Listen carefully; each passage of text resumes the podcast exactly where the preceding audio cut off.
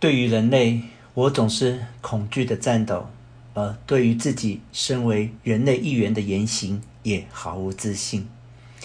我总是将自己的懊恼密藏在心中的小河里，一味地掩藏起自己的忧郁和敏感，伪装成天真无邪的乐天派，渐渐地把自己塑造成一个搞笑的怪胎。怎么样都行，只要能把人们逗笑。这样一来，即使我置身于人们所谓的生活之外，也不会引起他们的注意。总之，我不能成为阻挡他们视线的障碍。我是无，是风，是天。这样的想法越演越烈，我只能用搞笑逗家人开心，甚至在比家人更费解、更可怕的男佣和女佣面前，我也拼命地为他们提供搞笑服务。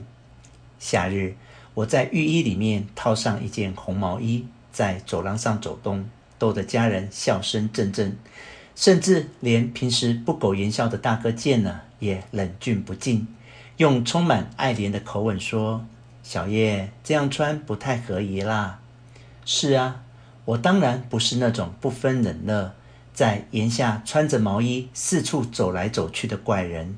其实我是把姐姐的绑腿。绑在了双背上，当她从浴衣的袖口露出一截，让他们以为我身上好像穿了一件毛衣。父亲在东京有很多公务，在上野的樱花町拥有别墅，每个月的大半时间都在东京的别墅里度过。回老家时，总喜欢给家人和亲戚买回很多礼物。这好像是父亲的嗜好。有一次，父亲在赴京前把孩子们召集到客厅，笑着问每个孩子下次回来时想要什么礼物，并把孩子们的要求一一写在记事本上。父亲对孩子们如此亲切，真是罕见。业障呢？被父亲这么一问，我一下子无言以对。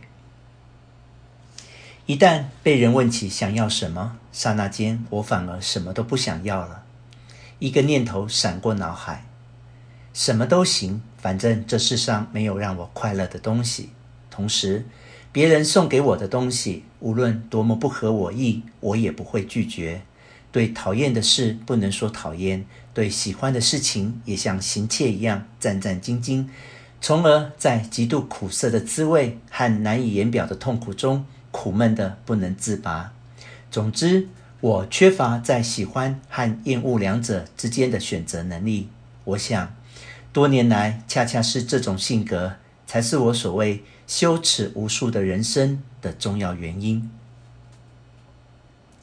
见我扭扭捏捏、一声不吭，父亲一脸不悦地说：“还是要输吗？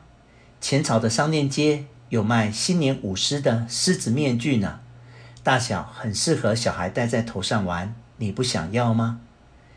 一旦被问到你不想要吗，我只能举手认输，再也无法用搞笑的方式回答。作为一位搞笑演员，我已经彻底落榜。还是输好吧，大哥一脸认真的说道。是吗？